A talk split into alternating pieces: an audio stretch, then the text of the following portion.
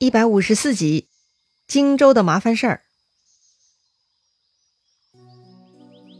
上回咱们说到，孙权得到了甘宁，又有了攻灭皇祖的信心，又一次大举进兵江夏。果然呐，甘宁骁勇善战，亲手杀掉了皇祖，割下了皇祖人头。而且呢，这次战役皇祖一方是大败，皇祖手下大将苏飞也被东吴给活捉过去了。这个苏菲虽然呢放跑了甘宁投奔东吴，他自己呢却没有干同样的事情，还是兢兢业业的为皇祖工作。说到底啊，苏菲跟皇祖之间呢还有别样的感情存在的哈。但苏菲呢也不想陪葬皇祖啊，所以他偷偷收买了监禁他的人，为他通风报信，向甘宁求救。甘宁呢也是很讲义气的，之前就是苏菲帮忙，自己才得以摆脱皇祖，投奔了新主公。所以即便苏菲不说。甘宁呢，也在考虑救出苏菲的事情啊。很快，大军抵达吴会，也就是会稽哈。孙权下令要将苏菲枭首，要把苏菲的首级跟皇祖的首级放在一块儿，向孙坚献祭。这个时候，甘宁呢就跑去求孙权了。甘宁是一顿磕头向孙权求告。甘宁说：“昔日若不是苏菲帮助，我甘宁早就灰飞烟灭了，也不会有机会为将军效力。”如今苏菲却是罪孽深重，应当被诛杀。但我感念他昔日的恩情，愿意纳还官爵，来为苏菲赎罪。甘宁的意思啊，就是要用自己这次军功挣来的官爵啊，来换回救命恩人的一条命。哎，话都说到这个份上了，甘宁的文武能力，孙权也都是亲眼看到了。孙权又怎么可能舍得放弃甘宁嘛？所以呢，孙权说了。既然他对你有恩，我愿意为你赦免他。但他如果逃走了怎么办呢？甘宁呢就向孙权保证说呀：“苏菲死罪赦免，一定会感恩戴德，不会逃走的。我甘宁啊，愿意用项上人头做保证。如果苏菲逃走呢，甘宁就愿意献出自己的人头。”哎呦，既然话都说到这儿了，孙权也就无话可说了，赦免了苏菲。就用皇祖的一个人头呢，向孙坚献祭了。祭礼完毕以后，孙权大摆庆功宴，跟手下文武众官一起庆贺，大家举杯，觥筹交错，谈笑风生。但就在这个时候呢，突然席上有一个人大哭。这个人呐，一边哭一边站了起来，手里拿着剑，直接刺向甘宁。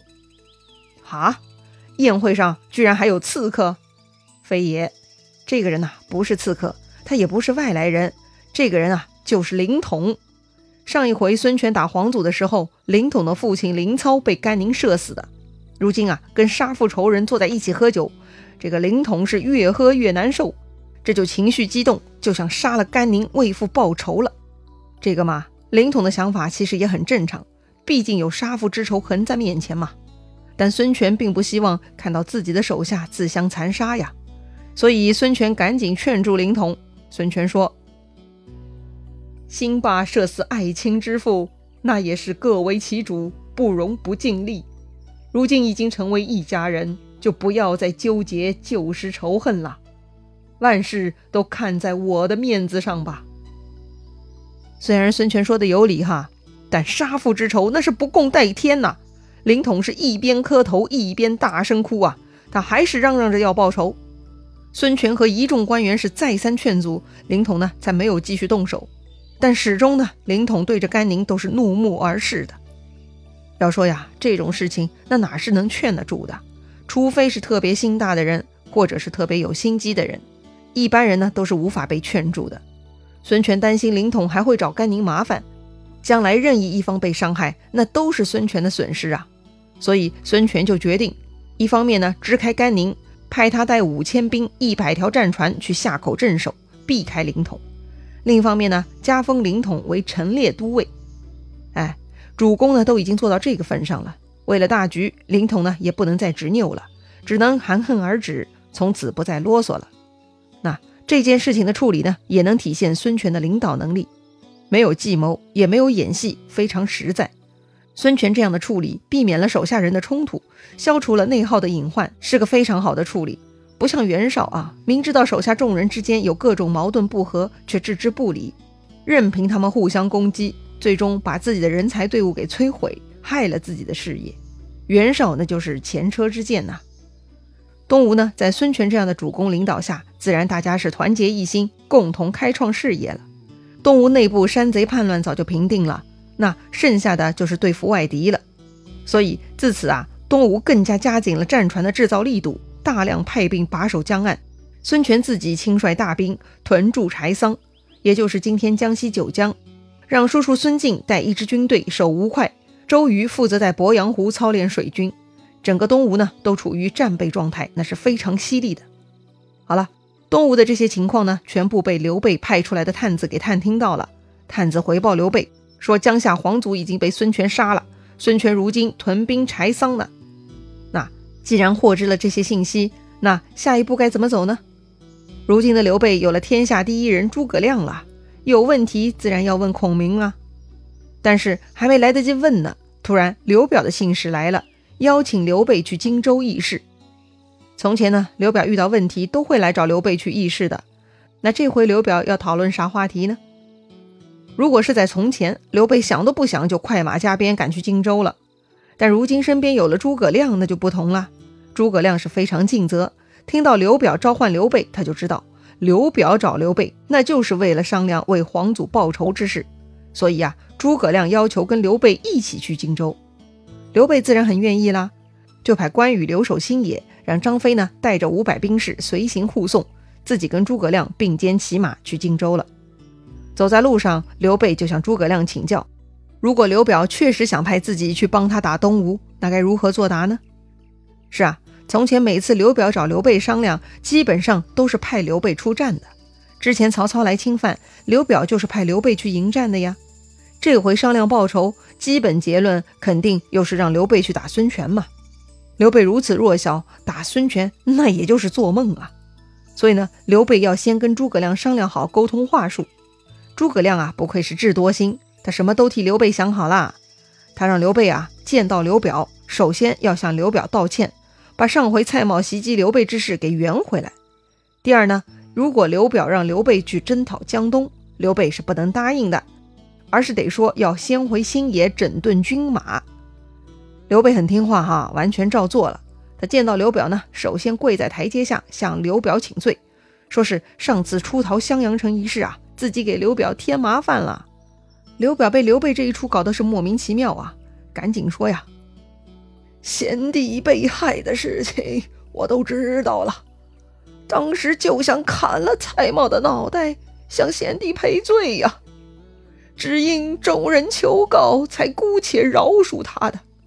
贤弟不要怪罪我，就很好了。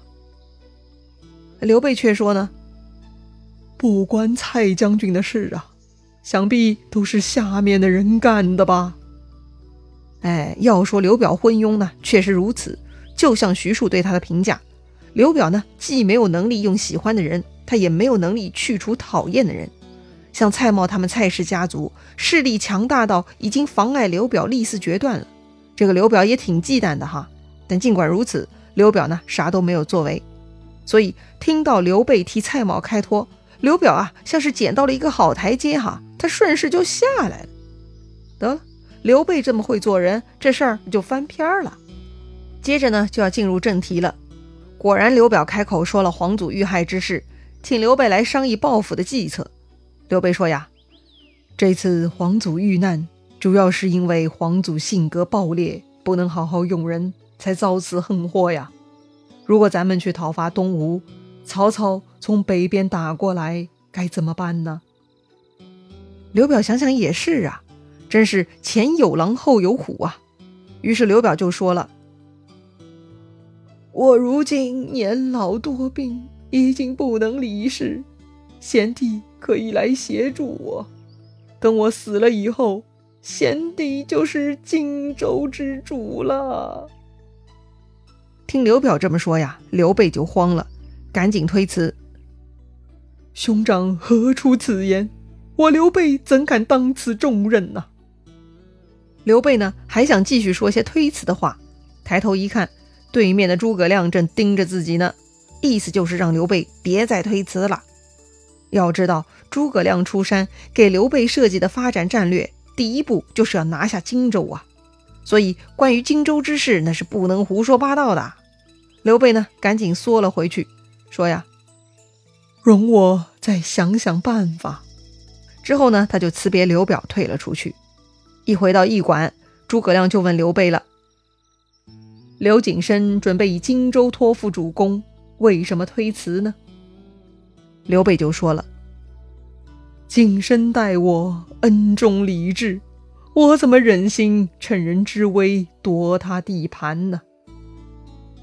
诸葛亮听刘备这么说呀，叹了一口气：“哎，真仁慈之主也。”是啊。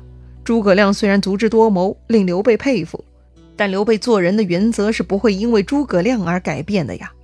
诸葛亮的挑战在于，他要设计符合刘备性格的发展之路啊。话说，正在刘备跟诸葛亮密谈呢，外面来报，说是公子刘琦来见。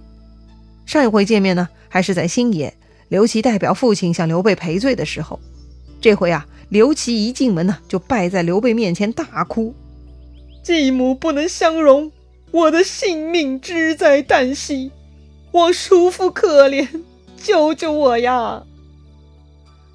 刘琦是言辞恳切，刘备呢也跟着难过，但是刘备也很无奈呀。他说：“这是贤侄家事啊，我又能怎样呢？”这个时候，刘备看见旁边的诸葛亮一脸微笑。刘备赶紧问诸葛亮该怎么办。诸葛亮说：“这是家事，亮不敢掺和呀。”是啊，人家诸葛亮是你刘备公司的员工，可不是你家的某某某。公司还是要分明啊。刘备知道诸葛亮是有主意的，于是啊，刘备就趁着送刘琦出门的时候呢，悄悄对刘琦咬耳朵，说呀：“明天呢，他会派诸葛亮回访刘琦。”到时候啊，刘琦可以如此如此，那诸葛亮呢，一定会有妙计提供的。刘琦一听，转悲为喜，就高高兴兴的回去了。那么，刘备到底对刘琦说了什么呢？到底该怎么做，诸葛亮才能帮忙出主意呢？咱们下回再聊。